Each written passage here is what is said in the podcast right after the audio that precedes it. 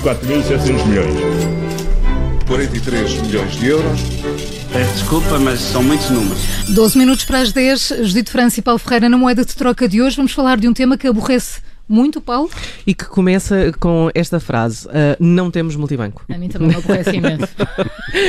Estamos a falar, claro, de restaurantes e cafés e mercearias que optam por não ter uh, métodos de pagamento automático. É verdade, e eu já protestei várias vezes com isso nas redes sociais, porque é daquelas coisas que têm uma justificação. Nós sabemos que, que, que há um motivo, um racional, como se diz, por isto, mas aborrece-me de facto aquela falta de comunidade, de comodidade. Nos restaurantes, quando chega a altura de pagar a conta e não temos multibanco, porque às vezes não reparamos nos avisos que lá estão, um pouco discretos.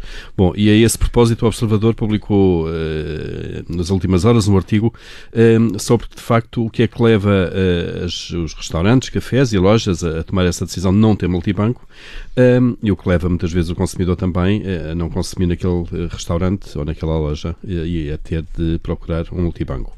Isto começa com taxas, obviamente, os serviços não são gratuitos, cobrados pelo sistema financeiro, taxas, mensalidades, comissões por operação, e os custos que os comerciantes, para os comerciantes, não são baixos, obviamente. Estamos a falar de taxas que podem chegar quase aos 3% por uh, transação, a começar, a começar pelas comissões interbancárias, comissões pagas pelo banco que fornece a máquina, conhecida pelo TPA, ao comerciante, ainda ao banco que pertence o, o cartão do cliente, e falamos aqui de pagamentos com cartões uh, de débito e de crédito, mas ainda há comissões da marca, uh, que é paga pelos bancos uh, à marca do cartão, aqui seja Multibanco, Mastercard, Visa, e que é definida pela, pela própria marca. E ainda há comissões de processamento uh, cobradas pela entidade que assegura o, o digamos, o processamento da, da, transação, por exemplo, aqui mais conhecida a CIBS. Uhum.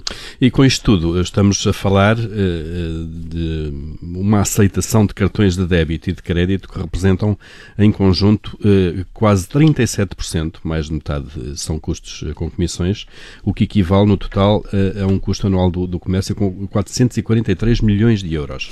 O observador falou com vários intervenientes neste processo, consultou uh, dados uh, do Banco de Portugal, falou também com a Associação um, da Hotelaria e Restauração e Similares de Portugal, que estima para terem uma ideia, que as empresas do setor paguem cerca de 100 milhões de euros só pela máquina, pelo tal uh, TPA, sem falar em todas as outras comissões e depois fazem o tal valor que falavas há pouco, Paulo, uh, mais de 440 uh, eh, milhões de euros. Ora, convém não esquecer que muitas das empresas do setor ehm, da restauração são de, de micro dimensão, nem são de pequena dimensão, são de facto muitas vezes negócios familiares que têm dificuldades em aguentar um, ehm, estes valores. Dito isto, só para o Paulo ter um pouco mais de paciência e lateralidade da próxima vez que vir um anúncio destes, no restaurante. Pronto, está bem, eu vou à caixa levantar dinheiro antes. Okay. Judite França e Paulo Ferreira com moeda de troca, a não perder nova edição amanhã aqui no Observador. Aconteça o que acontecer.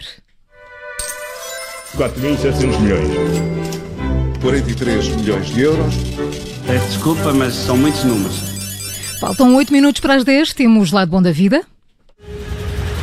Rádio Observador.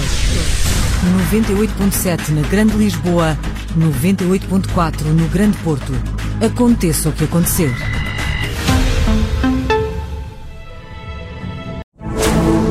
Rádio Observador. Ouça este e outros conteúdos em observador.pt/rádio e subscreva os nossos podcasts.